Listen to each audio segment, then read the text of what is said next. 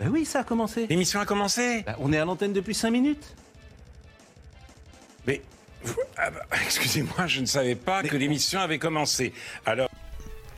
Bonsoir tout le monde, j'ai euh, déjà enflammé le chat pour vous, donc c'est parfait. Mais heureusement, on va changer de sujet. Euh, et parce qu'on va parler... Alors j'ai pas... pff, Il n'y avait pas un milliard de trucs hein, euh, cette semaine dans les, dans les actualités jeux vidéo. Ce sera plutôt la semaine prochaine que ce sera bien, sauf pour les gens qui aiment pas Yakuza. Parce que la semaine prochaine, on va beaucoup parler de Yakuza, vu que cette semaine, il va y avoir, jeudi pour être euh, euh, exact, il va y avoir une présentation de RGG Studio, le studio qui fait les Yakuza. Et donc il y a deux choix, c'est euh, a priori où ils vont annoncer Yakuza 8 et montrer un petit peu de Yakuza 8, ou alors ils vont annoncer un remaster de Yakuza Ishin, ce qui serait vraiment très très cool aussi. Ou alors, troisième possibilité, euh, il y aura que de la merde.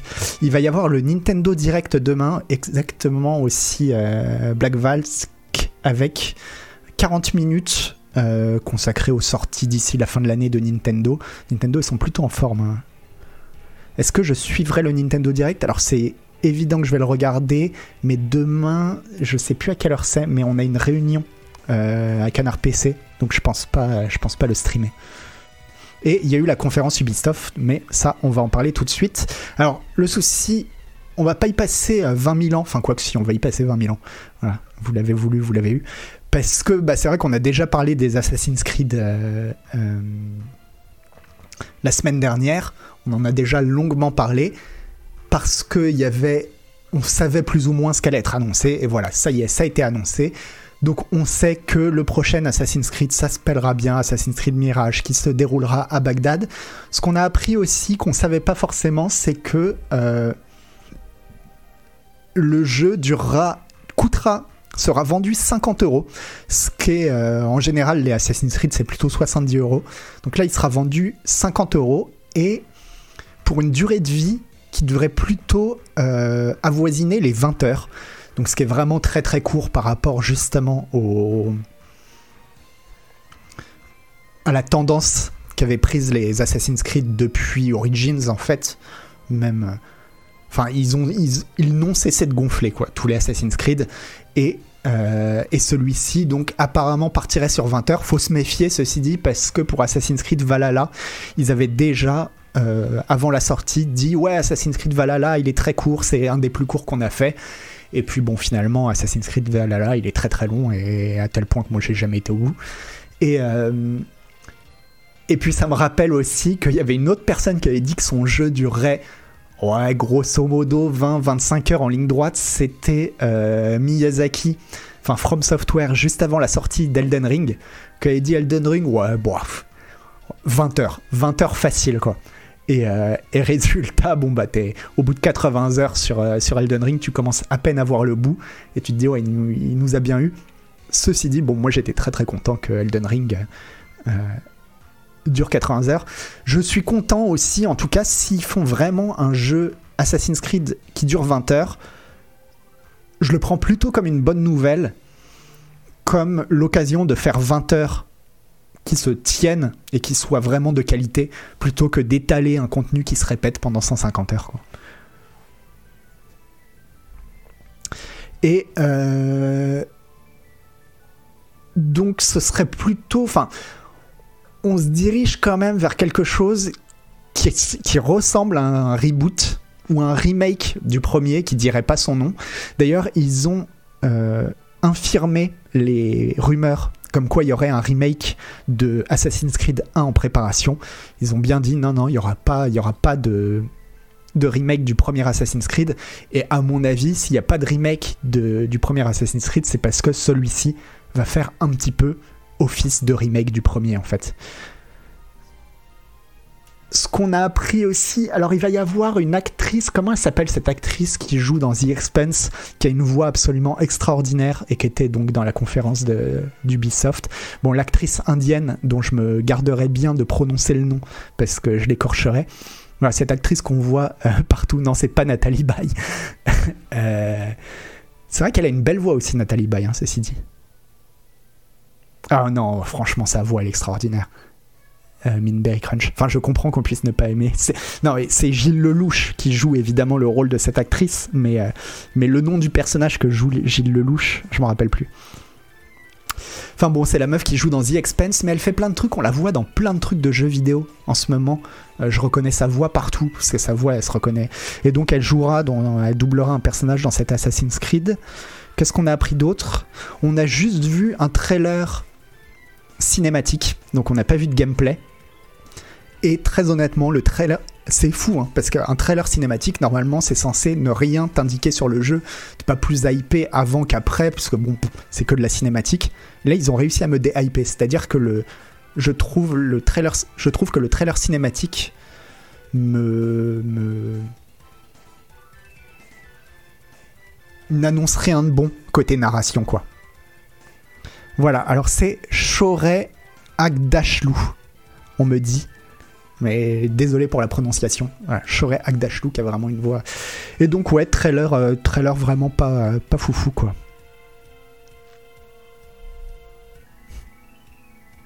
Ah, elle est iranienne?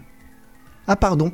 Ah, je pensais qu'elle était indienne. C'est parce que dans, dans The Expense, je crois qu'elle joue une indienne. Mais peut-être que je me trompe. Bon, désolé, hein. désolé en tout cas. Et euh, et voilà. Mais surtout, alors ce dont on n'a pas parlé la dernière fois, parce qu'on avait déjà beaucoup parlé des Assassin's Creed, ce dont on n'a pas beaucoup parlé parce que je l'avais balayé d'un revers de la main, euh, c'est que non, j'ai pas fini The Expense. The Expense, à part elle, il y a quand même un gros problème d'acteur, hein, je trouve. Il y a beaucoup d'acteurs qui, qui portent vraiment pas la série, quoi. Et donc, où est-ce qu'on avait balayé la dernière fois d'un revers de la main C'était Assassin's Creed Infinity, dont on en avait pris un petit peu plus. Alors, on en a appris un petit peu plus pendant la, présentation euh, de, d'Ubisoft, mais surtout là via une interview de comment il s'appelle? Marc-Alexis Côté, qui est le patron d'Assassin's Creed, qui en dit beaucoup plus à Eurogamer. Donc on va regarder, mais je vous dis, y a pas, y a pas, ça va pas être fifou quoi. Amos, dans The Expanse, c'est le gros balèze, enfin c'est le mec balèze, Amos. Parce que si c'est lui, ouais, lui, lui, il crève l'écran.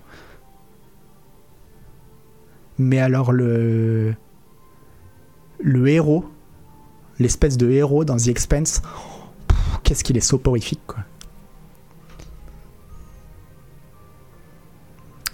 Alors on te demande, alors tout d'abord quelques bases, même s'ils font partie d'Infinity. Alors qu'est-ce que ça va être Infinity? Ce qu'on a compris, c'est qu'ils disent c'est à la fois un hub, c'est un hub pour tous les prochains jeux Assassin's Creed après Assassin's Creed euh, Mirage. Assassin's Creed Mirage n'en fera pas partie. Juste après Assassin's Creed Mirage, ils lanceront Assassin's Creed Infinity, qui sera bah, un truc qui a jamais été fait en fait, qu'on connaît pas vraiment, qui est une sorte de à la fois un hub et à, la fois une plateforme d'achat, à la fois une skin pour, euh, pour Uplay, donc euh, Youpi, et puis à la fois un truc vraiment axé Assassin's Creed. Bref, c'est pas très très clair, mais euh, on va en savoir un petit peu plus dans l'interview. Alors, tout d'abord quelques bases, même s'ils font partie d'Infinity, pourrais-je toujours acheter Codename Red et Exe séparément Seront-ils sur un disque, dans une boîte, dans un magasin? Euh, Et quand je vais les, les downloader, je pense que. Qu'est-ce qui va se passer? Quand je vais les insérer dans le lecteur, qu'est-ce qui va se passer? Donc, dans la musique.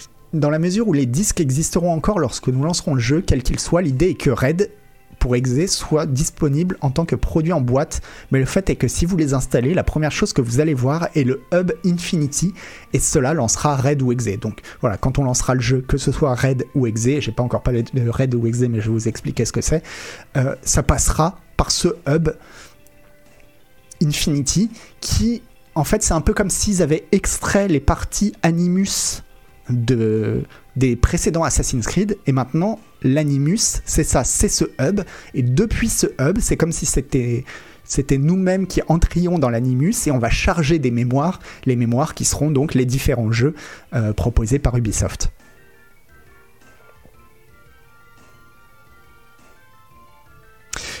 J'ai pas dit du coup ce qu'étaient Red et Exe, donc c'est les deux autres jeux qu'ils ont annoncés euh, lors de cette conférence.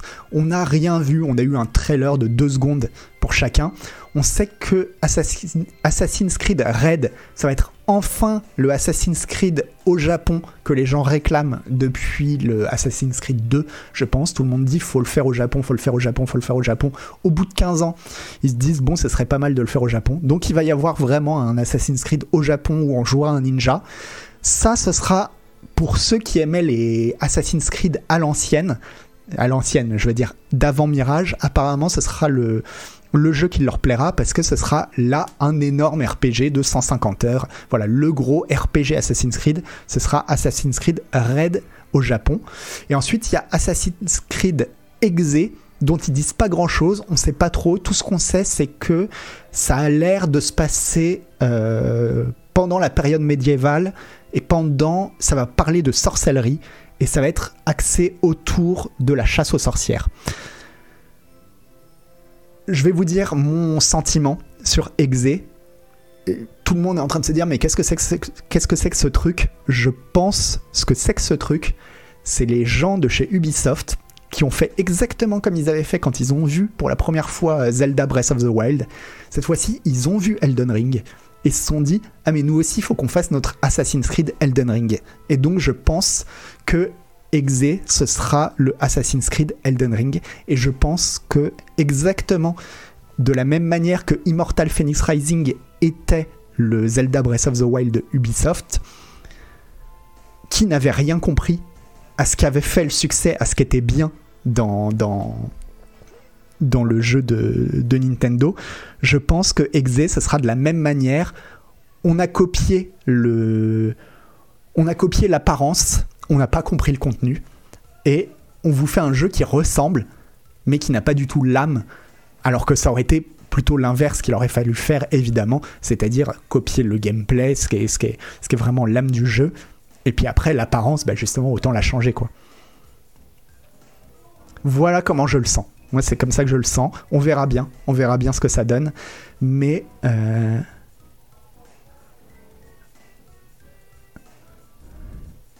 ça se prononce exe. Exe, d'accord.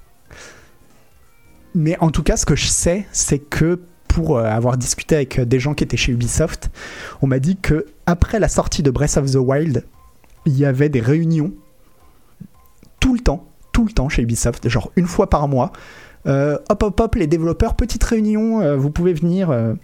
Et les réunions, c'était systématiquement des gens de chez Ubisoft qui avaient décortiqué Breath of the Wild et qui faisaient une leçon pour dire bah voilà, qu'est-ce qu'il faut, comment on peut faire pour que nos prochains jeux soient comme ça, quoi.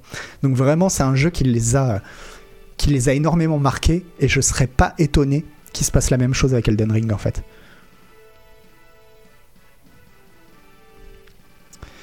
Et, euh, et donc ces deux jeux-là, donc je pense que Assassin's Creed Red, on l'attend pour 2024. Assassin's Creed Mirage sera 2023. Je pense que Assassin's Creed Red ce sera 2024 et Assassin's Creed Exe, ça on sait, on sait absolument pas. On sait même pas de toute façon est-ce que ce sera un jeu mobile, est-ce que ce sera un jeu euh, euh, type RPG Est-ce que ce sera au contraire la nouvelle formule façon, euh, façon Mirage? Moi, je vous le dis, on verra. Vous me reprendrez dans, deux ans, dans trois ans pour me dire tu t'es planté. Moi, je vous, je vous mets ma main au feu que c'est le Assassin's Creed euh, Elden Ring qu'on pourra donc lancer via ce hub. Et je me suis perdu dans mon explication, je sais plus ce que je voulais dire par rapport à Infinity. Si c'est que Gotos en fait a tout à fait bien résumé ce que c'est que Assassin's Creed Infinity. En fait, ce qu'ils essayent de faire, c'est qu'ils sont dans un processus marketing où ils se sont dit, ok, la mode, ce qu'ils aiment les jeunes, c'est euh, les cinématiques universe. C'est le DC Cinematic Universe, le Marvel Cinematic Universe. Et du coup, bah, on va leur fournir le Ubisoft euh, Gaming Universe à travers la marque Assassin's Creed. Et donc ils essayent de développer, je pense, comme ça, exactement comme font euh, les, gros, studios euh, de cinéma avec les films. Ils essayent de faire la même chose avec leur licence Assassin's Creed. Et je pense que d'un point de vue marketing, c'est sans doute une bonne idée. Enfin, ça, c'est le, c'est les ventes qui le diront. hein. Ça, j'en sais rien. En tout cas, ce que je peux, dire, c'est que je ne suis absolument pas la cible de ça et que, et que même ça a tendance à me, ça a tendance à me, à me débecter, quoi.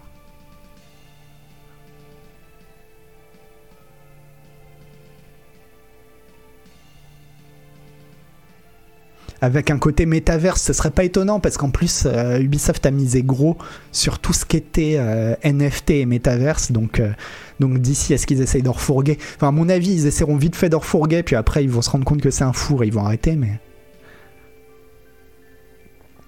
ben, c'est surtout que je vois pas ce que ça apporte de plus qu'un launcher Assassin's Creed. Alors je pense que vraiment, alors ils te mettront des petits trucs en plus. Je pense que de temps en temps, il y aura des petits trucs où tu pourras fouiller à l'intérieur d'Infinity et dire Oh, j'ai découvert qu'il y a une vidéo, si tu passes à tel endroit et que tu fais tel truc et que tu regardes telle vidéo avant, ça débloque un truc. Bon, voilà, ça va faire marrer les fans deux secondes. Mais je pense surtout que c'est un produit marketing en fait. C'est vraiment une idée de. Euh, de garder une audience captive dans un produit euh, qui soit plus large qu'un seul jeu, quoi. Et de dire ah mais vous avez aimé euh, Assassin's Creed Red, mais si vous jouez aux autres Assassin's Creed, finalement vous jouez au même jeu. Donc continuez quoi.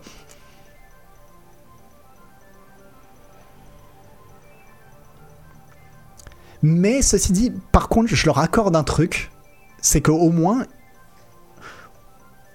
au moins c'est un truc qui n'a pas été fait. hein. Je galérais un peu à l'expliquer parce que c'est un truc nouveau quoi. Il n'y a aucun studio qui a encore fait ça.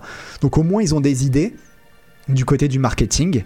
Bon, euh, moi le marketing c'est pas ma discipline préférée, mais bon faut bien que faut bien qu'il y ait des gens qui qui qui puissent expliquer leur salaire quoi.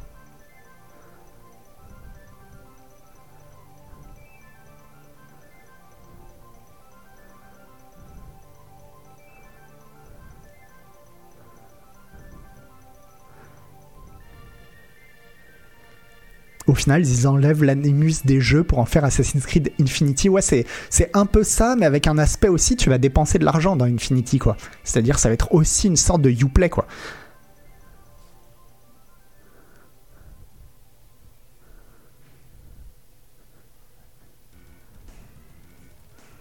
Il y a un côté un peu fou de la part d'une boîte qui est critiquée comme faisant tout le temps la même recette, de partir sur encore plus de ça. Ouais, mais je pense que vraiment Assassin's Creed, c'est leur poule aux œufs d'or, quoi.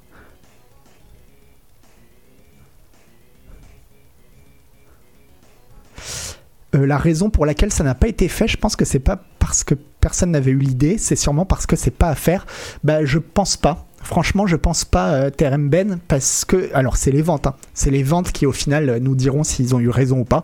Parce que alors là, pour le coup, il est quand tu lances un truc comme ça, il y a une seule chose qui compte derrière, c'est les ventes. Hein. C'est pas une question de, qualité de, de, ce que tu fais. Donc ça, on verra bien. Mais en tout cas, je pense qu'ils se sont dit, mais si ça marche au cinéma, pourquoi ça marcherait pas dans le jeu vidéo?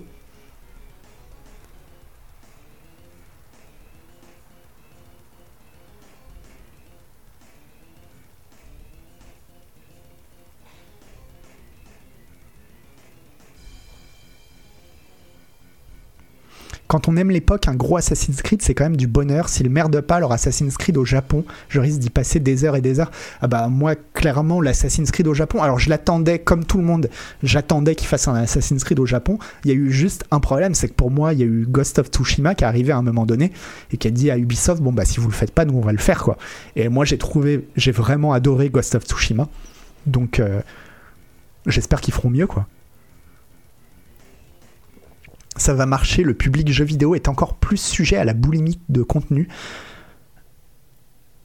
Honnêtement, c'est possible, tonton Yo-Yo.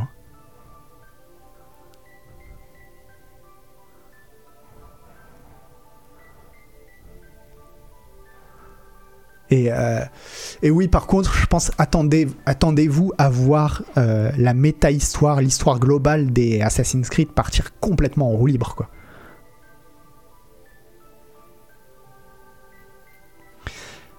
Alors vous parlez des, gens qui critiquent euh, Assassin's Creed en disant que euh, finalement, bon, euh, c'est un peu, un peu snob de snobber justement Assassin's Creed parce qu'il y a quand même des, millions de gens qui aiment, etc. Moi, je l'ai toujours dit, hein, ça, a toujours été une licence quand même que j'aime beaucoup. Par contre, même sans vouloir faire le snob, je pense qu'il y a quand même une critique qu'on peut faire vis-à-vis des Assassin's Creed, c'est le même en tant que fan le manque de renouvellement quoi. Et en même temps, je dis ça et je suis fan de Yakuza, donc euh, c'est quand même.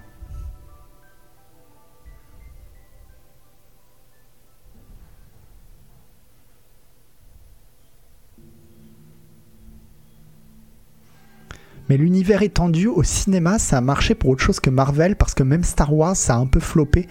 Alors je sais pas, je connais pas du tout les chiffres de vente, mais je suis pas sûr que, Star Wars ça ait floppé euh, au niveau vente. hein. Je suis vraiment pas sûr quoi.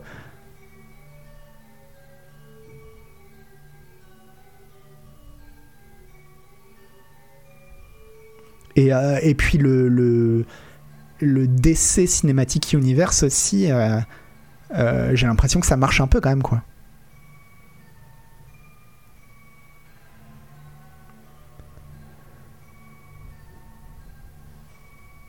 Merci Davinci.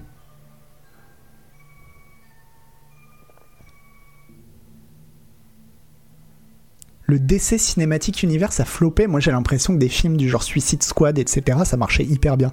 Mais je connais pas du tout les chiffres des, productions ciné, donc. euh. elle, est, elle est validée, Dieu vomi. Ça a floppé selon les manifestants ou selon Square Enix.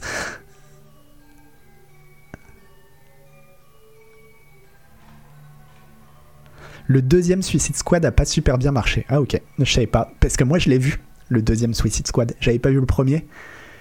Et ben, et ben bordel, euh, je suis content de plus en voir d'autres.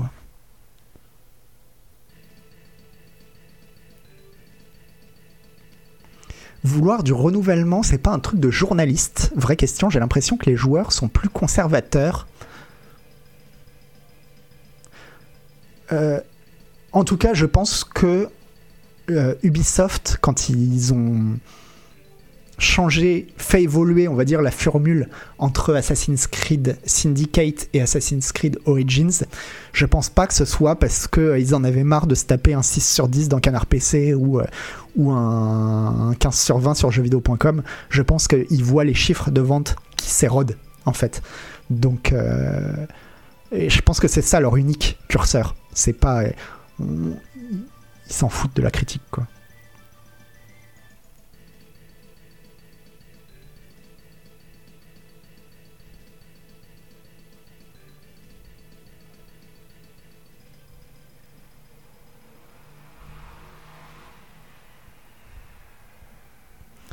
Ah oui, c'est pas juste une question d'être conservateur, c'est aussi que si on joue pas à tous les jeux qui sortent, on ne ressent pas que les jeux auxquels on n'a pas joué se répètent. C'est vrai, mais euh, mais encore une fois, je pense que de toute façon tout ça, ça rentre pas du tout dans le dans les décisions d'Ubisoft. Eux, les, les décisions d'Ubisoft, elles sont prises simplement en, en, en termes de chiffres de vente, quoi.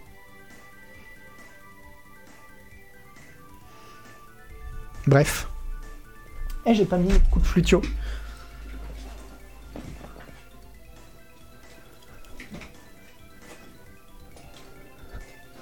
Moi, le plaisir que j'avais dans Assassin's Creed, c'était surtout de découvrir une nouvelle ville et une époque.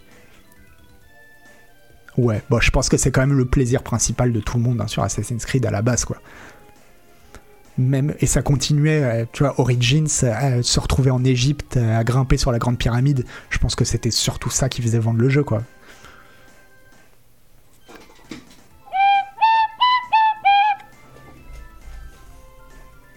Bref, moi j'aime bien hein, les Assassin's Creed, mais c'est juste que on parlait tout à l'heure à propos de la série Seigneur des Anneaux de, de choses lisses, et je trouve aussi que les Assassin's Creed, ouais, ils ont un problème de, de jeu trop lisse, quoi.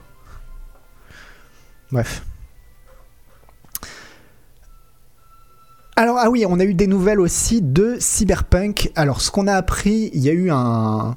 Comment ils appellent ça Un Night City Wire, je crois, les, petites euh, annonces de CD Projekt, pour à la fois parler de la série Edge Runner, bon, je vous en parlerai pas parce que j'ai absolument aucun avis, j'ai pas regardé la série et puis euh, ça m'intéresse pas de ouf.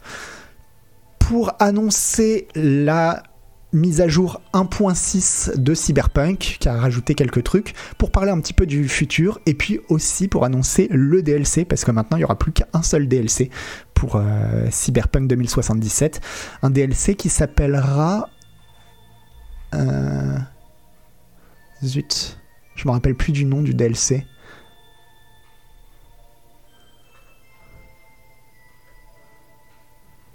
Moi, ils le disent pas là. Phantom Liberty. Merci euh, Black Valk.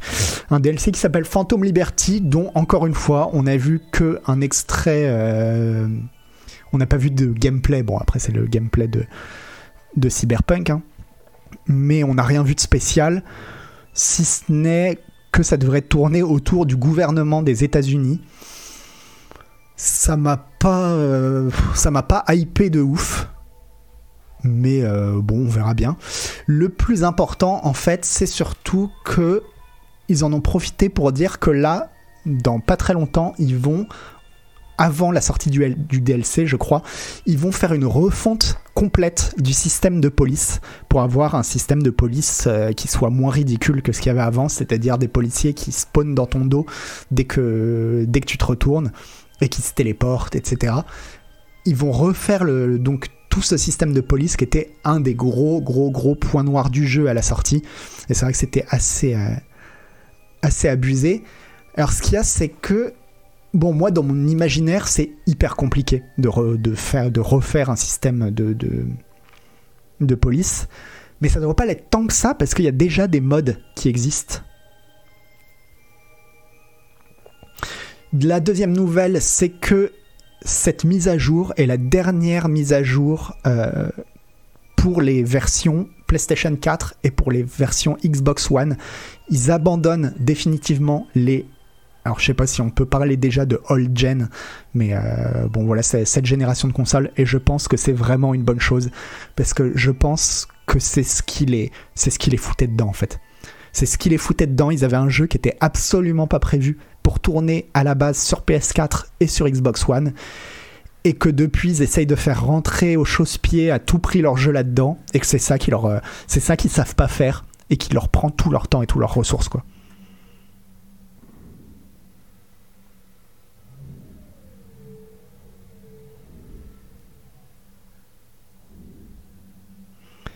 Alors Frédégonde, mais eux, je veux que Cyberpunk tourne sur ma Xbox One. Alors effectivement, c'est dégueulasse, mais euh, mais bon, bah c'est comme ça quoi.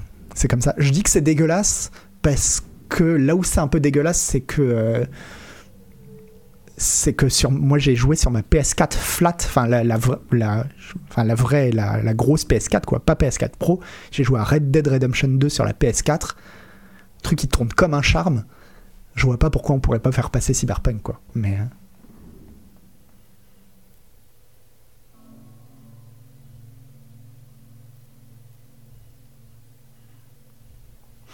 Je pense pareil, le jeu aurait été bien mieux reçu s'ils n'avaient pas développé sur ces vieilleries. Bah ouais, mais le truc Zen 3D, c'est que c'est eux. Hein. C'est eux qui ont annoncé qu'ils seraient sur PS4 et sur Xbox One. Ils se sont foutus dans la merde tout seuls, ils avaient qu'à pas le faire quoi.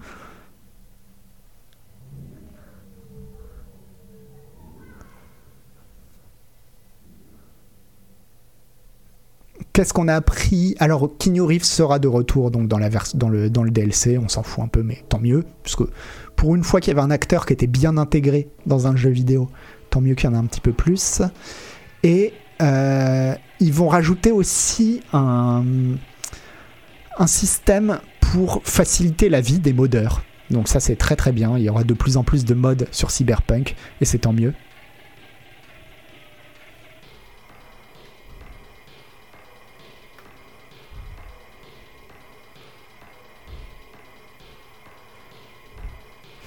Ah, moi, je trouve que Johnny Silverhand, vraiment, euh, vraiment, il est réussi euh, dans Cyberpunk.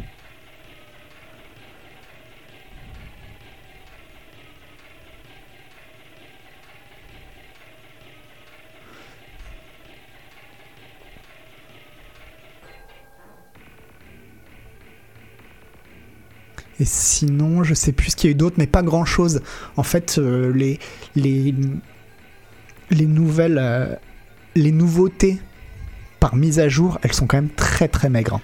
Très très maigres quand on voit ce qu'est capable de faire euh, No Man's Sky entre chaque mise à jour et ce qu'on a pour Cyberpunk depuis maintenant 3 ans, si je dis pas de bêtises, euh, c'est quand même très très très maigre quoi.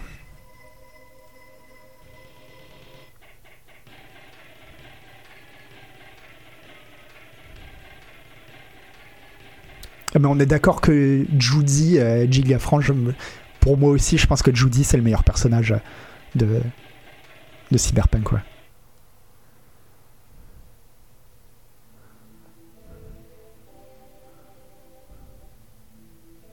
J'espère qu'ils abandonneront pas la licence, en tout cas, Vostok. Bah, c'est ce que j'espérais aussi, mais euh, je t'avoue que j'ai peu d'espoir. J'ai peu d'espoir vu comment ça bouge pas beaucoup. Moi, j'ai l'impression qu'ils sont en train d'essayer de l'enterrer, quoi.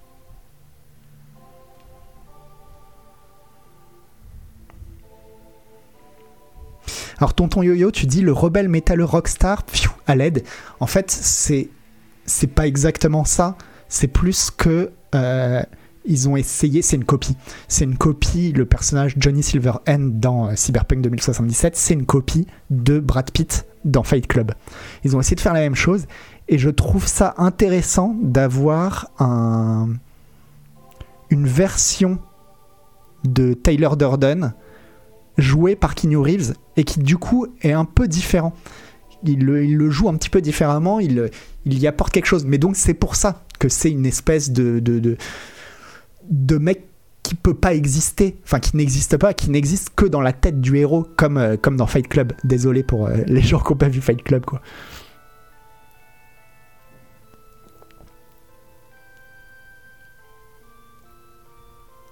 Mais bref, moi j'ai bien aimé le, le... j'ai bien aimé ce personnage.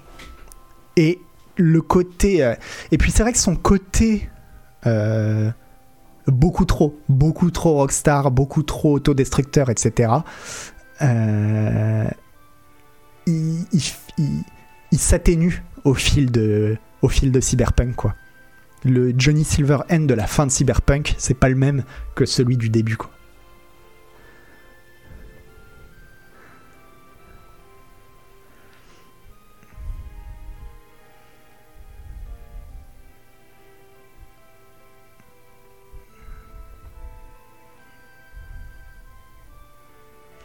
Alors, Nidafix, on a décidé de.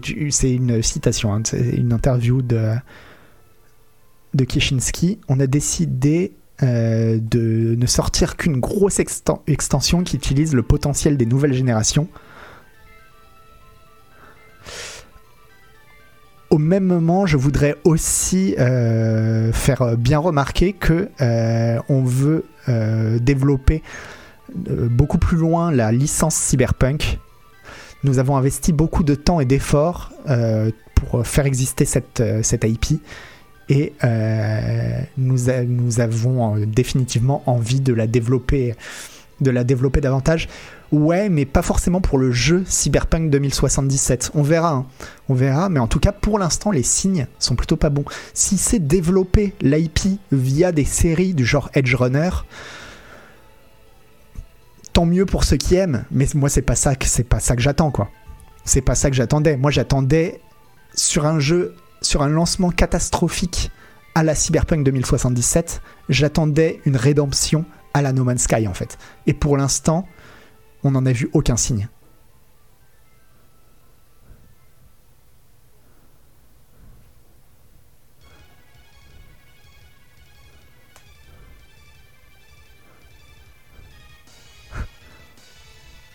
Non, non, il n'y a pas de spoil sur Cyberpunk. Non, et attendez, j'ai fait un spoil sur euh, Fight Club.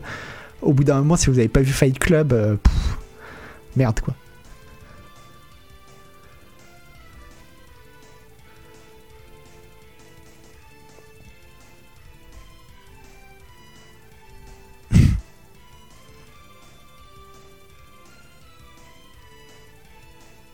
Voilà, donc euh, disons que je pense qu'on a tous appris à ne plus faire de chèques en blanc à CD Projekt. Et donc, euh, bah, j'attends de voir. J'attends de voir si ça se trouve la, prochaine extension, le DLC unique, ce sera le DLC qui change tout et tout le monde va se remettre au jeu parce que ce sera génial. C'est vraiment tout ce que je souhaite, mais je n'y crois plus. Je n'y crois plus et, si je si j'ai une surprise, ce ne sera force, ça pourra n'être qu'une bonne surprise. Voilà. Oula.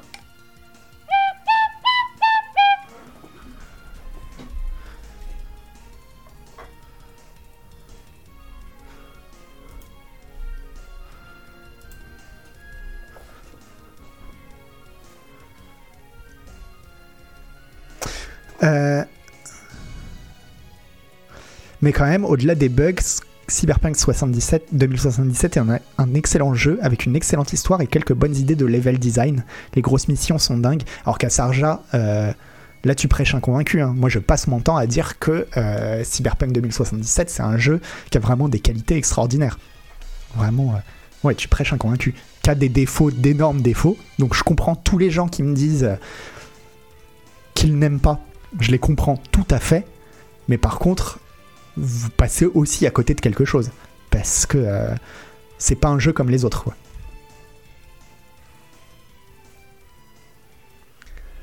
Bref. Euh, des nouvelles de Stalker 2.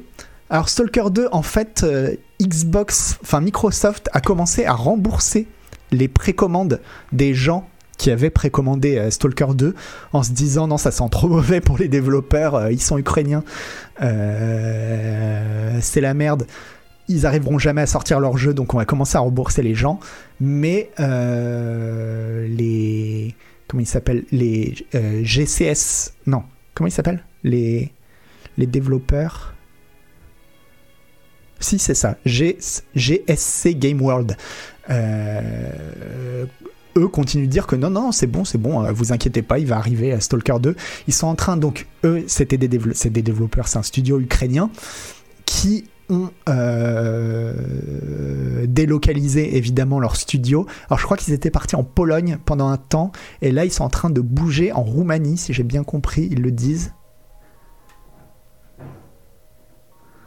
Euh, Donc ils étaient à Kiev.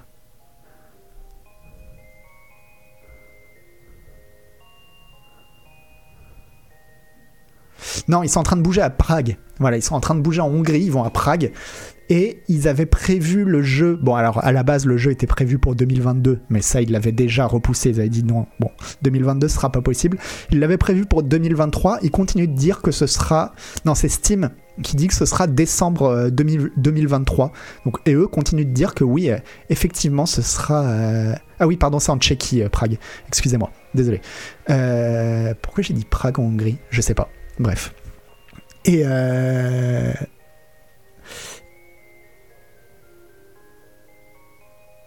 ouais, et euh... et du coup, ce sera ouais pour euh, tout. Eux disent que ce sera toujours en 2023 quoi.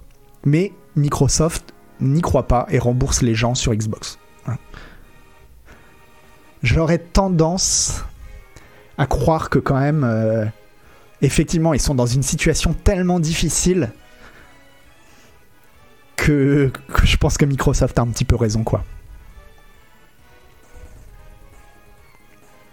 Alors c'est pas une question de solidarité, hein, Kassarja, c'est juste qu'il y a une raison, c'est que Microsoft rembourse... euh,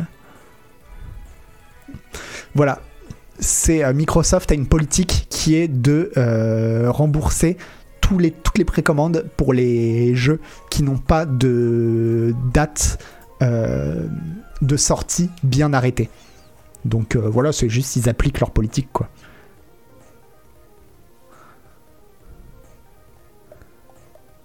Alors vu la raison, j'espère que cette fois-ci les devs seront pas menacés de mort par des rageux du retard. Alors évidemment, j'espère aussi pour eux. Euh, le seul truc qu'on peut se dire, c'est qu'à mon avis, les mecs qui viennent de partir de Kiev, tes petites menaces de mort de gamers sur euh, Twitter, à mon avis, bon non, je dis, que ça leur en touche une sans faire bouger l'autre, c'est pas vrai, ça fait toujours chier. Et t'as pas besoin de ça. T'as pas besoin de ça, mais bon, en tout cas. euh, ils sont un peu plus proches de la mort que les gens qui envoient ces messages en général, quoi.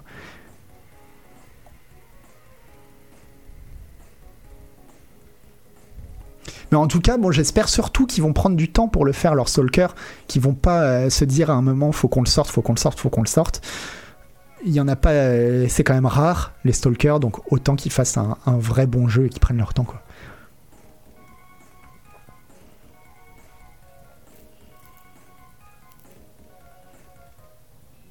Microsoft va leur laisser du temps, je pense. Oui, je pense que, je pense que dans ces circonstances-là, les discussions avec Microsoft doivent être assez coulantes. hein. Je pense que bon, t'as quand même. Ça ferait. Effectivement, comme tu le dis, tonton Yo-Yo, en plus, ça ferait tellement une mauvaise pub si t'avais un développeur de, de, ukrainien qui commençait à se plaindre en disant Microsoft nous, nous met la pression.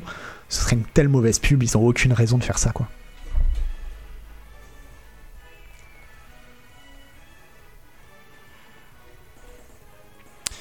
Moi j'avais joué un peu à Stalker 1. C'est pas exactement mon genre de jeu. hein. Vous savez que j'aime pas trop les FPS et que je suis pas tellement dans les avec des jeux de guerre. Alors là pour le coup c'est pas vraiment un jeu de guerre. Et quand j'y avais joué chez un pote avec un pote et j'avais bien aimé ce que j'avais vu, mais euh, j'ai pas poussé. Et justement Stalker 2 ce sera l'occasion de s'y mettre quoi.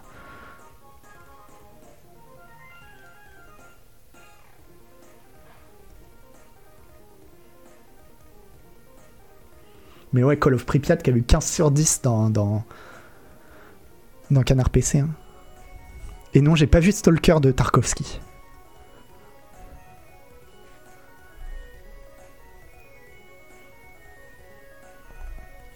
Le côté FPS de Cyberpunk m'a pas gêné, non, parce que euh, pour moi, Cyberpunk c'est quand même plus un RPG qu'un qu'un qu'un FPS. Mais ceci dit, je sais que Stalker aussi. hein. Je sais que Stalker, c'est pas un FPS comme euh, c'est pas Call of Duty, quoi.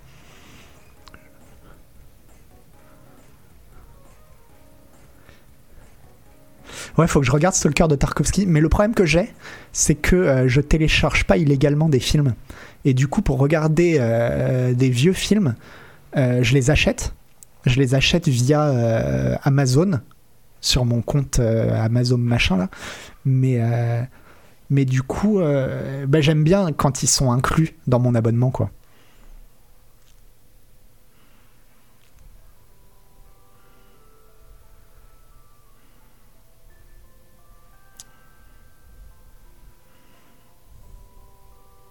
Non, mais en plus, là, je pense que je serais chaud pour me faire du Tarkovsky. Quand j'étais adolescent, j'en avais regardé, j'avais pas aimé, mais parce que j'étais adolescent, quoi. J'étais adolescent et justement, j'étais en train de regarder Fight Club et tout d'un coup, je comprenais pas, quoi. Là, maintenant, oui. Genre, la dernière fois, je vous le disais, j'ai regardé Playtime de Jacques Tati. Je pense que c'est un de mes films préférés de tous les temps, Playtime. Donc, je pense que je suis chaud pour du, pour du Tarkovsky, quoi. J'ai plus peur maintenant des films. Au contraire, maintenant, moi, les films, les films américains, on va dire, euh, enfin, les films avec un truc. euh, Les films que j'ai déjà vus, ça m'emmerde, en fait. Quand je dis que j'ai déjà vu, c'est-à-dire euh, qui fonctionnent sur des. qui se ressemblent, quoi.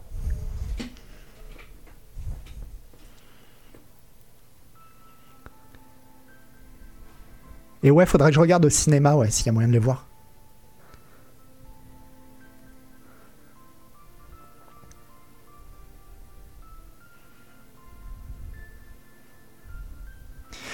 T'es pas sûr que je sois assez mûr pour du Tarkovsky? Alors, quand j'ai vu la scène de. Je crois que c'est. Nost- Nostalgia? Non, je sais plus. Enfin, la dernière scène de ce film qu'on voit dans The Witness. En fait, dans The Witness, il y a un passage d'un film de Tarkovsky. Euh, et quand j'ai vu cette scène dans The Witness, je me suis. Là, j'ai compris. Là, pour une fois, j'ai compris et je me suis dit, mais c'est trop bien. C'est vraiment trop bien. J'étais vraiment trop con de pas avoir aimé Tar- Tarkovsky euh, avant, quoi. Donc. euh,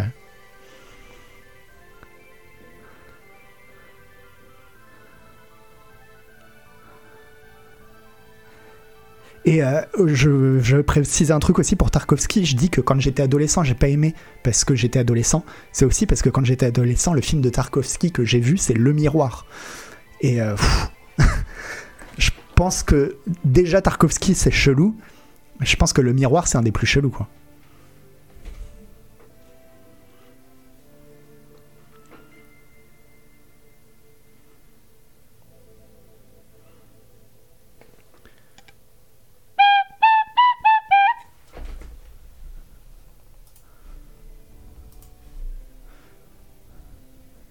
Mais, euh, mais ouais, maintenant, maintenant, je serais bien chaud.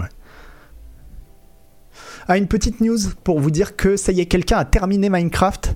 Alors, qu'est-ce que j'appelle terminer Minecraft? Évidemment, ça veut pas dire euh, tuer l'Ender Dragon, tout ça, on s'en fout.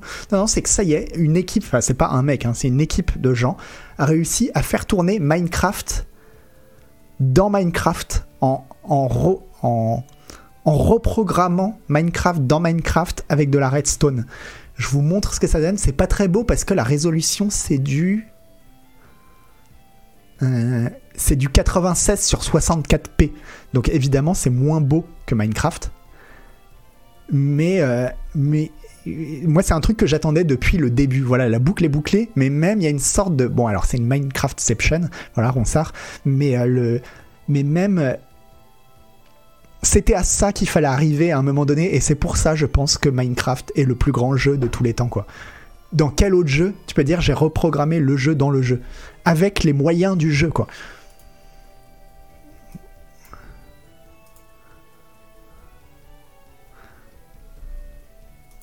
Je vous montre un petit peu ce que ça donne. Ah mais je pense que Doom ils l'ont déjà fait dans Minecraft.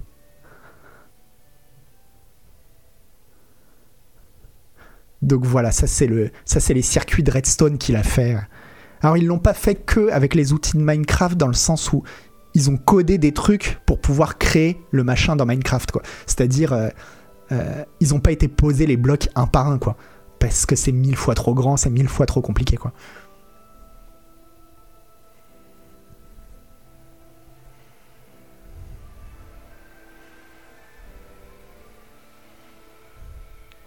À quand Minecraft dans le Minecraft de Minecraft Non, alors là, il y a juste un truc, c'est que je pense que le vrai. Je pense qu'on pourra dire qu'ils ont refait Minecraft dans Minecraft quand on aura un truc euh, quand même plus joli que ça. Quand ils arriveront à faire Minecraft, un Minecraft qui ressemble vraiment quand même beaucoup plus à Minecraft, mais c'est quand même déjà assez dingue. Hein. Parce que regardez, c'est, c'est-à-dire, voilà, vous pouvez vous aller dans votre inventaire, vous pouvez crafter des choses, vous pouvez crafter un bloc de crafting, ensuite faire une table. Enfin, vous avez des dégâts de chute si vous tombez trop. Enfin, c'est, vraiment Minecraft, quoi. C'est vraiment Minecraft dans Minecraft. C'est incroyable. C'est incroyable. Alors le PC, je vais, vous le dire après les. C'est pas, pas, c'est pas votre PC qui fait tourner ça, ouais. ça dépasse l'entendement. c'est vrai qu'il y a un côté dîner de con un peu, mais mais, euh, mais en bien, quoi.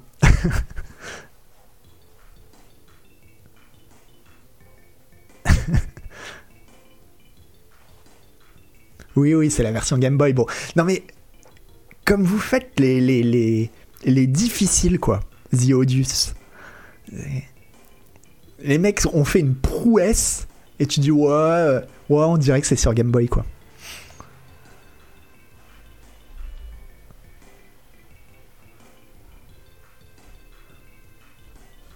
Voilà, bon, bref. Alors, les specs, c'est euh, donc un processeur qui tourne à 1.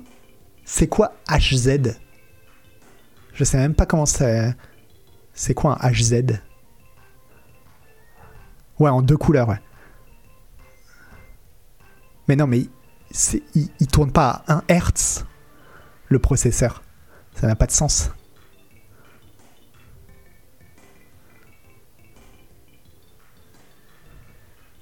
Non mais...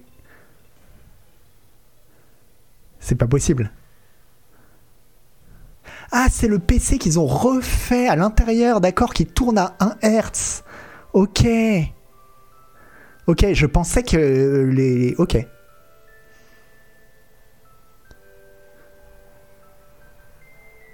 Je croyais que c'était... Je, je pensais qu'ils donnaient les specs du PC pour faire tourner Minecraft dans Minecraft, en fait. Euh, je pense qu'il faut un énorme PC pour faire tourner ça aussi.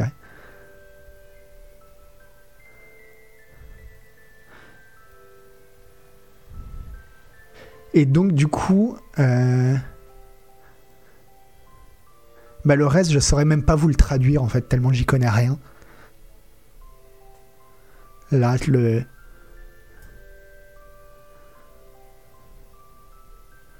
si quelqu'un sait le traduire.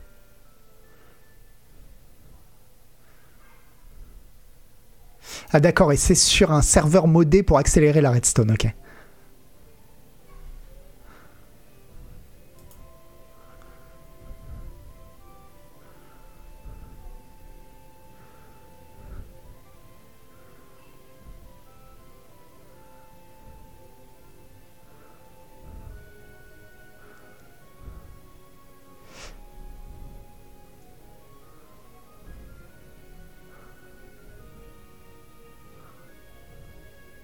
Non, les, les, les- le- l'encadré à côté, c'est aussi les specs du de l'ordi qui, qui simule. Ouais, comme j'y connais rien, je pourrais pas du tout vous décoder ça. Je suis désolé.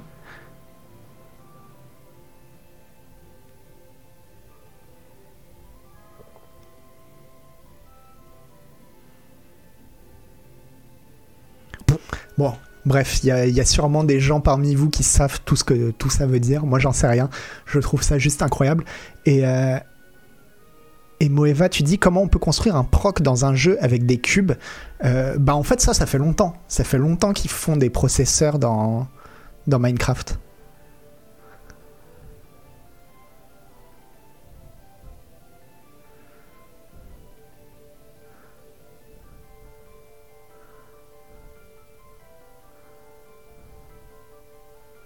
Ouais, je pense que la vidéo est accélérée, ouais.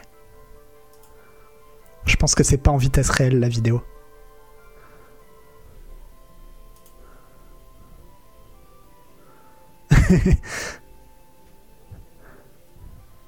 Alors Dog Data, ça parle de gens qui ont recréé Minecraft, qui ont programmé Minecraft dans Minecraft avec de la redstone. Ouais, je pense qu'elle est accélérée la vidéo.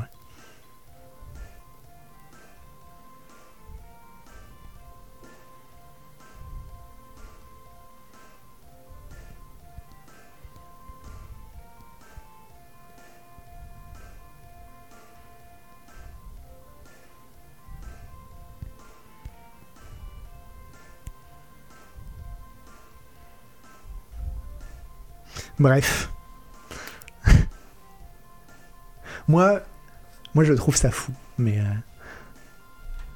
Et puis surtout, ouais, c'était le truc. Il le, bah, montre hein, dès le début. hein, c'était. Dès le début, ça a toujours été la question. C'était la prophétie, quoi. La prophétie, c'était un jour quelqu'un fera tourner Minecraft dans Minecraft et la prophétie s'accomplira. Bon, bah voilà, quoi.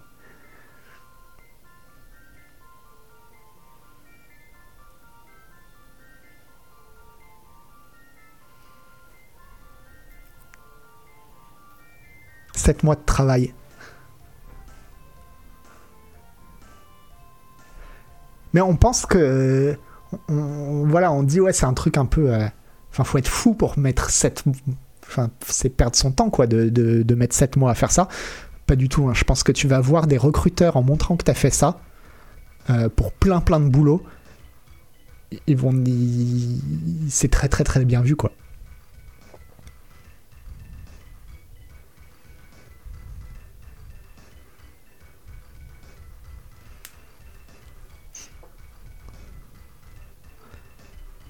Sept mois de travail, c'est pas tant que ça, c'est fou, bah ça dépend. Si c'est quand même. euh, Si c'est 7 mois à plein temps, c'est quand même beaucoup. hein.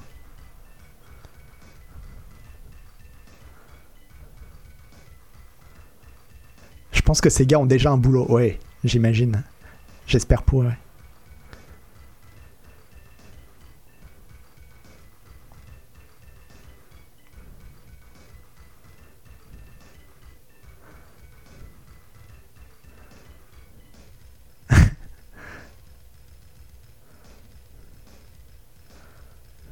C'est une belle démo, ouais, voilà. Bref. Ah, comme il n'y avait pas beaucoup de news, je voulais vous parler d'une vidéo. D'une vidéo euh, de Adam Millard, The Architect of Games. Je vous conseille vraiment d'aller regarder, si vous vous intéressez au game design, je vous conseille vraiment d'aller regarder les vidéos de Adam Millard. Je sais pas si certains d'entre vous euh, connaissent. hein. Bon, c'est en. C'est en. Je vous mets le lien. Même attends, comme ça. C'est en anglais. C'est en anglais, mais si vous n'êtes pas fâché avec l'anglais, allez voir ces vidéos. Et là, cette dernière vidéo, j'ai beaucoup aimé. En fait, il se demande pourquoi il y a tellement de. tellement de mini-jeux de pêche dans tant de jeux. Et c'est vrai que bon, c'est assez, c'est assez dingue le nombre de jeux vidéo dans lesquels il y a un mini-jeu de pêche.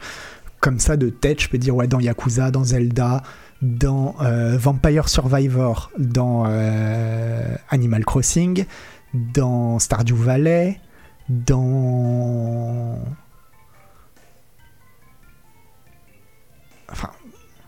Cult of the Lamb, euh, ouais, voilà. Dans Minecraft, évidemment. Alors, justement, il parle des jeux de pêche aussi. Ouais, dans Vampire Survivor, il y a de la pêche, ouais. Dans The Elder Scrolls Online, Genshin Impact, FF14, Hades, Red Dead Redemption, évidemment. Euh, Disco Elysium, je me souviens pas qu'il y ait de la pêche.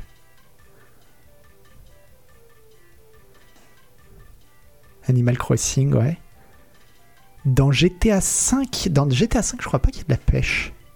Dans A Short Hike, tout à fait. Dans Spiritfarer, ouais. Enfin bon, bref, vous voyez que le nombre de, de, jeux dans lesquels il y a des mini-jeux de pêche est assez astronomique. Et en fait, ils se demandent pourquoi. Et la réponse, bon, elle n'est pas aussi simple que euh, c'est les jeux de pêche qu'il nous faut, mais c'est euh, lié à ce à quoi servent les mini-jeux dans les jeux vidéo. Et à quoi servent les mini-jeux dans les jeux vidéo, selon lui? C'est à faire un changement. C'est comment dire que à force de jouer à un jeu, par exemple à un jeu comme lui parle du, dernier Doom, par exemple, parce que le dernier Doom c'est vraiment un truc très très, les derniers Doom c'est un truc très très satisfaisant à, à jouer, qui vous file vraiment de l'endorphine, de, de l'adrénaline, enfin vraiment c'est un truc qui vous stimule. En fait, plus vous répétez cette action de jouer à Doom, moins la stimulation a d'effet. C'est comme de la drogue, quoi. C'est-à-dire que plus vous en prenez, moins ça a d'effet sur vous. Et en fait, une manière de, de, de casser cette euh, accoutumance, on va dire, c'est de vous faire passer par des mini-jeux qui changent, qui ont un gameplay différent, et qui vont faire donc une période de repos qui va faire que quand vous repassez sur le gameplay traditionnel du jeu, vous êtes un petit peu rechargé. Vous êtes rechargé et le, le plaisir que vous preniez à la base peut revenir, quoi. Et euh, c'est un peu comme avoir un pont dans une musique. Ouais, c'est un petit peu ça, un changement de rythme.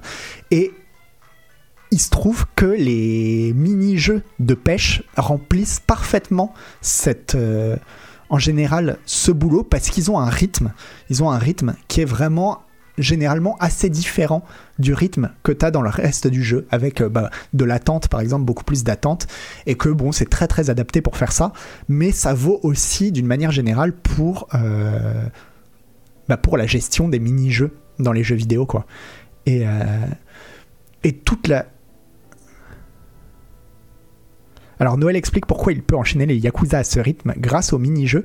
Alors ouais, mais ça m'a fait prendre conscience aussi que justement les Yakuza sont pas forcément le meilleur exemple de de de, de, mini-jeux bien implémentés. Sur, si on prend ce, euh, juste le critère que lui donne, parce que pour lui, en fait, ce qu'il faut, un bon mini-jeu, c'est un jeu où tu... Euh,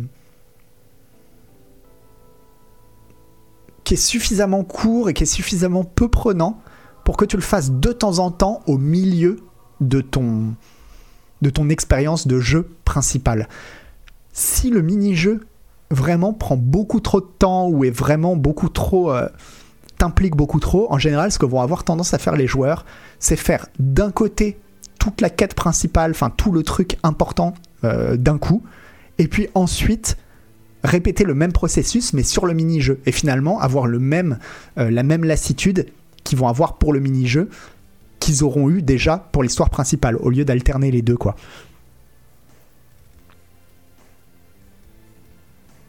Ah oui, il faut que ces jeux-là soient facultatifs. hein. C'est important que les mini-jeux soient facultatifs.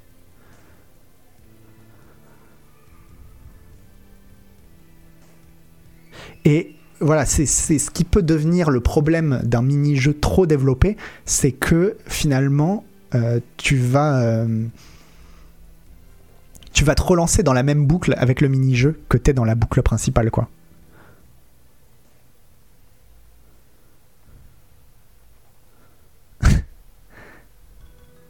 Et, euh,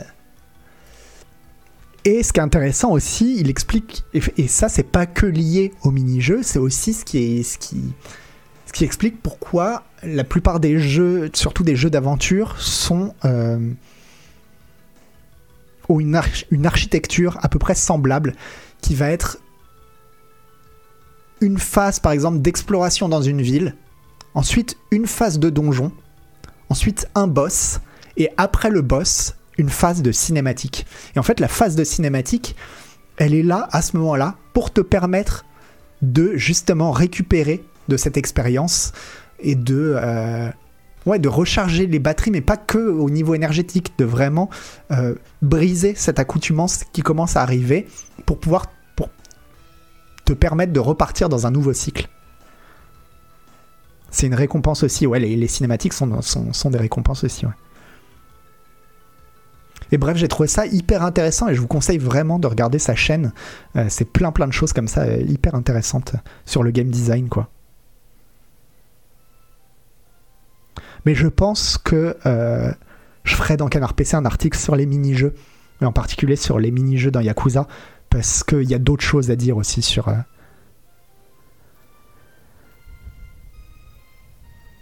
Dans les Yakuza, du moins ceux que j'ai fait, il y a, des- il y a d'ailleurs toujours un mini-jeu qui est très développé, la gestion de nightclub dans Kiwami 2, l'entreprise de livraison, euh, et qui est susceptible de coupler complètement le rythme du jeu principal. Ouais, ouais, en fait, il y en a vraiment beaucoup dans les Yakuza, des, mini-jeux comme ça qui sont extrêmement développés. Mais ça a un autre, ça a un autre avantage. C'est- Alors Game Maker Toolkit aussi est excellent, mais en fait Game Maker Toolkit, ça fait un bon moment que j'ai arrêté de regarder ces vidéos. Je sais pas, ça me, ça me, ça m'intéresse moins qu'au début, alors que euh, là, Adam Millard, vraiment, bon, c'est peut-être parce que j'en ai pas, j'en ai regardé moins, mais à chaque fois ça tape juste. Mais donc, et c'est pour ça aussi qu'il explique que euh, y a des mini-jeux de pêche dans tous les jeux, mais par contre que les jeux de pêche, les jeux de simulation de pêche, font des flops. C'est pas des jeux. euh, tout le monde a envie de jouer à un mini-jeu de pêche dans son jeu, et c'est normal, mais personne n'a envie de jouer à un jeu de pêche. Et oui, la chaîne de Sakurai, j'ai commencé, euh, mais je pense que je vais en parler dans le prochain Canard PC, dans le papier culture du prochain Canard PC. Je pense que ça va être sur la chaîne de Sakurai, parce que parce que c'est un délire, quoi. C'est vraiment un délire, la chaîne de Sakurai. C'est ouf. C'est ouf. Pas, pas parce que ce serait particulièrement bien, il y a d'autres chaînes vraiment bien, mais parce que euh, parce que c'est un truc, j'avais jamais vu ça sur YouTube, quoi.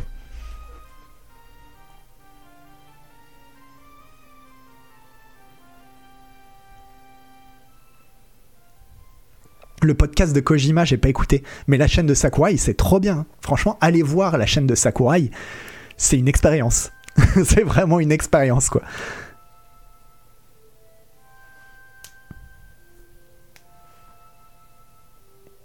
Et ouais, je le kiffe trop, quoi. Euh, bah. Comment elle s'appelle, la chaîne de Sakurai? Je sais pas. Mais donc, Sakurai, c'est le type qui a créé euh, Kirby et Super Smash Bros. et qui fait une chaîne aussi de game design. Et. euh, je- on va regarder.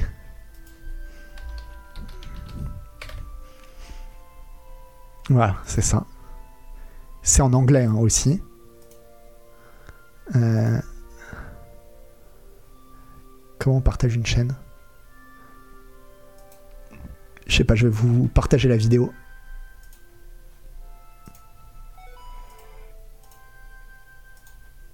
Hop.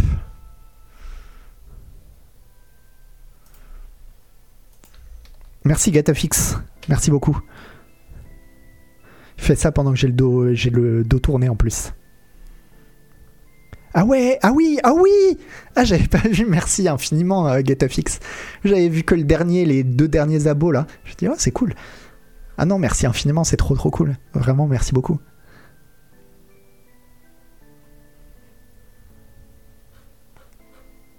Et ouais, le podcast de, de Kojima, j'ai pas, j'ai pas écouté. Faudra que je vois si c'est bien.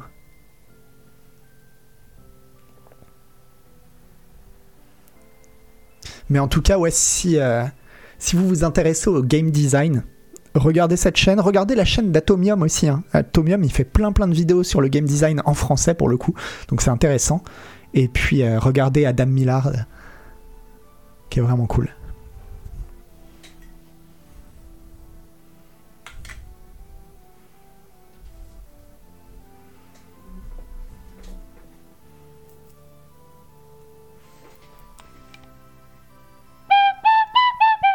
Et euh, on termine avec un petit peu de gameplay. Alors, est-ce que je vous le mets comme ça en mode dégueu? Oula.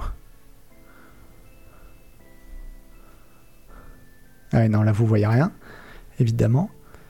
Euh... Alors, attendez. Hop.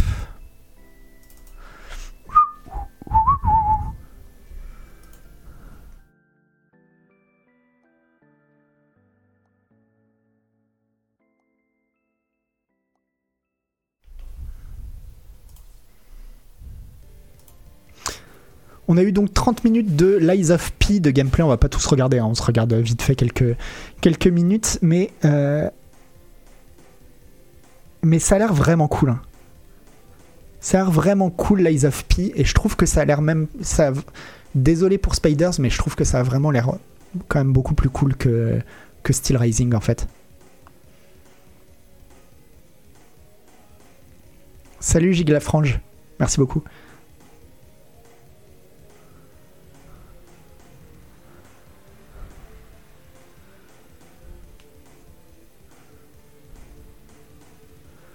Ouais, ouais, désolé pour Spiders. Je sais que, bon, voilà, c'est français, on, on aimerait bien que. Attendez, j'avance un peu. Et alors, pourquoi c'est mieux Là, j'espère qu'on va le voir. Pourquoi ça m'a l'air mieux Parce que regardez le placement des ennemis. Bon, là, il y a, y a cet ennemi-là, il va essayer de se le faire.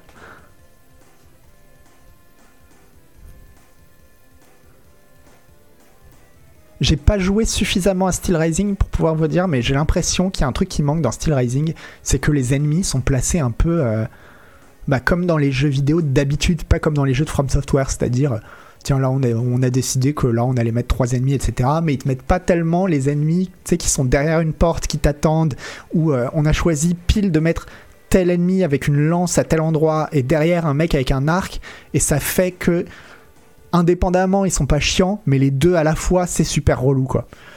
Et, euh, j'ai l'impression que Lies of P, lui, il reprend. Euh, vous allez voir. Le HUD est pas hyper beau, hein. ouais, c'est vrai. Mais ça, le HUD, ça, c'est vraiment un truc qui peut se réparer. Euh.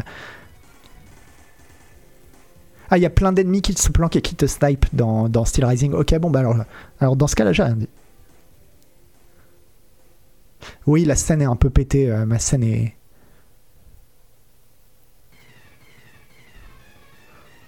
Ah, je trouve pas que ça a l'air si mou. Hein. Dragon calme.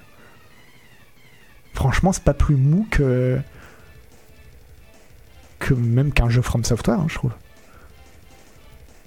Ah oui, d'accord, mou comme un Dark Souls, ouais, ok.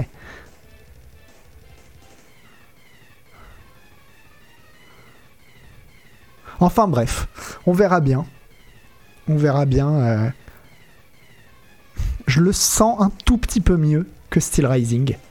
Après, apparemment, Steel Rising, il est, pas trop mal. Hein. Franchement, c'est pas, pas Bloodborne, mais, euh, mais ça va quoi.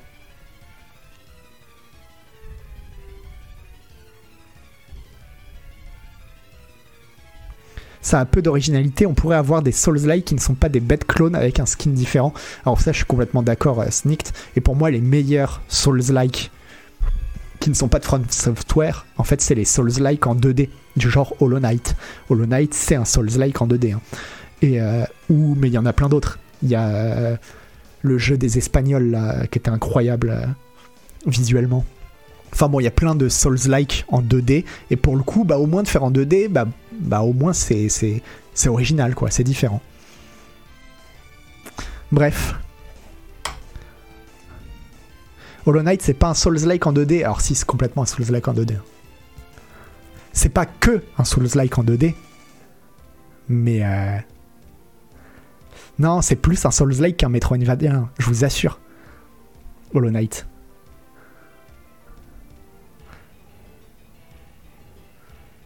C'est pas un Metroidvania. Enfin, si, c'est aussi un Metroidvania. Mais, euh, mais euh, c'est plus un Souls-like qu'un. Je suis désolé, mais comme dans Dark Souls, quand on perd ses âmes, quand on meurt, on perd ses âmes et on doit aller, aller les récupérer sur son cadavre. Comme dans Dark Souls, il y a des combats euh, ultra compliqués avec. Enfin voilà, un truc vraiment ultra punitif. Et euh, ouais, mais c'est pas une question de nervosité, c'est vraiment une question de mécanique en fait. Et, euh, et comme dans Dark Souls, euh, à plein plein plein de moments, t'as aucune carte et tu te balades à l'aveugle en espérant tomber sur une carte, un feu, enfin un feu, en l'occurrence un banc, mais ouais, un Soulsvania si on veut.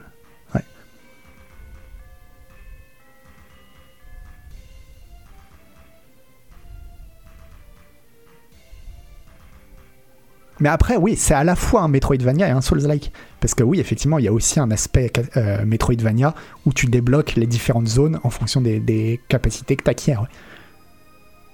Ah non, mais je, vous assure que je force absolument pas, quoi. Franchement, euh, essayez d'analyser les mécaniques de Hollow Knight et vous allez voir que euh, je force pas pour dire que c'est un Souls-like. C'est effectivement aussi un Metroidvania, c'est les deux. Mais, euh, mais dans quel autre Metroidvania on a cette mécanique où quand on meurt, on doit aller récupérer ses, ses, ses points d'expérience sur son cadavre.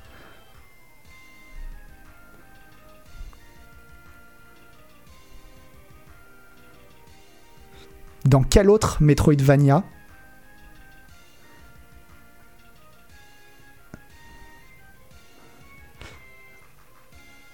Euh, ouais, dans quel autre euh, Metroidvania il n'y a pas de carte pendant, euh, pendant mm, beaucoup, de, beaucoup de moments du jeu, quoi.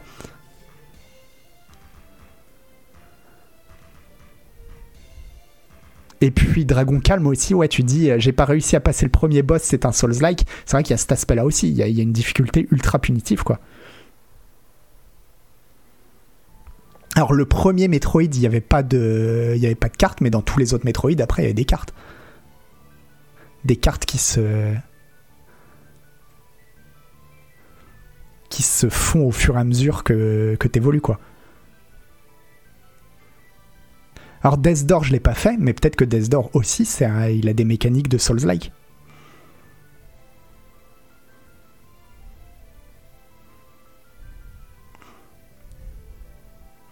Et qu'est-ce qu'il y aurait d'autre? Qu'est-ce qu'il y a d'autre comme. euh,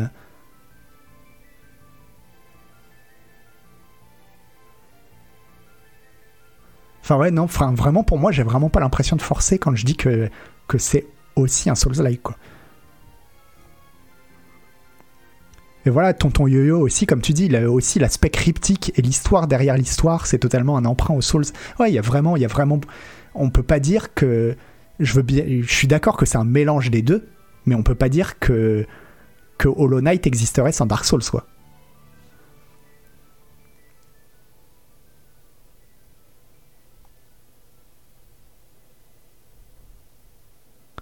Ce jeu, il est prévu pour 2023, euh, Lies of P, si je dis pas de bêtises.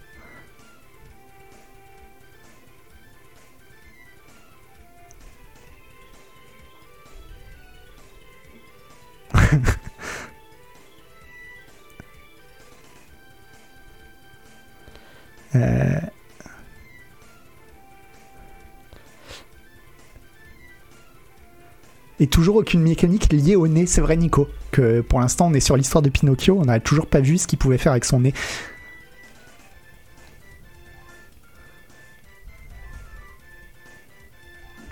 Tous les jeux qui s'inspirent de Dark Souls ne sont pas tous des Souls-like, sinon tous les FPS sont des Doom-like. Oui, après, euh, ça dépend effectivement de ce qu'on appelle un Souls-like, mais c'est pour ça que moi je parlais de Souls-like en 2D, parce qu'on peut dire dans ce cas-là que les, ce qu'on appelle Souls-like, non, c'est juste vraiment les jeux façon Steel Rising ou façon Lies of P, les trucs qui vraiment ressemblent à 100%, quoi. Mais moi, c'est pas, me- c'est pas comme ça, je vois ça un peu plus euh, largement, quoi.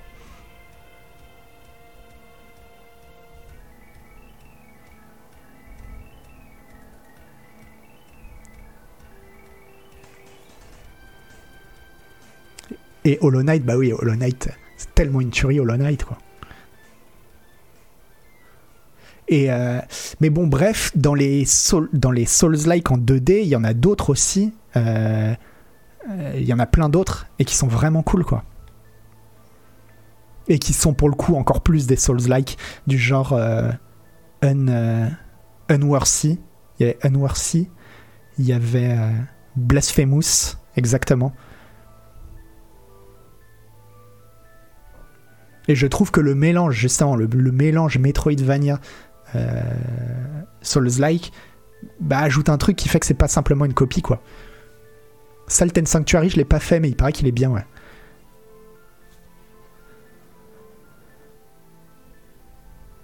Alors que tous les Souls-like en 3D, bah, j'ai l'impression que, bah non, tu peux faire ce que tu veux, tu feras pas aussi bien que, que From Software, donc euh, c'est un peu peine perdue, quoi. Bref.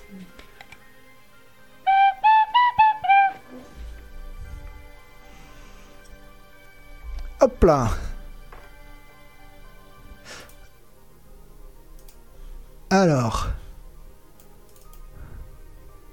Les Metroidvania rudes, ça existe avant les Souls. Ouais, ouais, c'est pas juste le fait que ce soit rude. hein. Parce que si c'était juste ça, effectivement, ce serait pas... C'est tout un ensemble de choses sur euh, Hollow Knight. C'est pas juste le fait qu'il soit rude, le fait qu'il soit rude, c'est un élément en plus quoi. Mais effectivement, les, les Metroidvania ont toujours été des jeux relativement difficiles en fait. En général, euh, même les Castlevania, les Castlevania, euh, bah, Symph- Symphony of the Night par exemple, c'est un jeu qui est quand même relativement difficile. Pour, euh, mais voilà. Alors, ah, il y a Arthur de Lieré qui fait de la musique encore. Il y a Kayane. C'est vrai que euh, je vous en vois pas souvent. Ah bah il y a un télo. Il y a le copain Intello, mais c'est vrai qu'on va. Ah bah tiens, il y a Nodus. On vous envoyer chez Nodus parce que euh, on va pas souvent chez Nodus. Et ça va changer. Alors tous les autres, euh, je vous le dis quand même, hein, parce que tous les autres ils méritent grave. hein. Donc il y a Arthur Lieré, il y a Kayane, il y a Intello, il y a Paulinette. Euh, donc il y a vraiment du monde ce soir, vraiment des trucs cool. Mais je vous envoie chez Nodus parce que ça me fait plaisir. Alors comment il écrit ça Nodus avec un underscore après. Et il découvre, juste on parlait de... Il découvre Sekiro. Donc euh, n'allez pas... Alors surtout, Nodus il déteste, vraiment il déteste, déteste le backseat. Donc faites très très très très attention. Voilà, je vous préviens. Et puis... euh, et puis, donc vraiment pas de, de backseat sur Sekiro. Et amusez-vous bien avec Nodus. Je vous fais des gros bisous.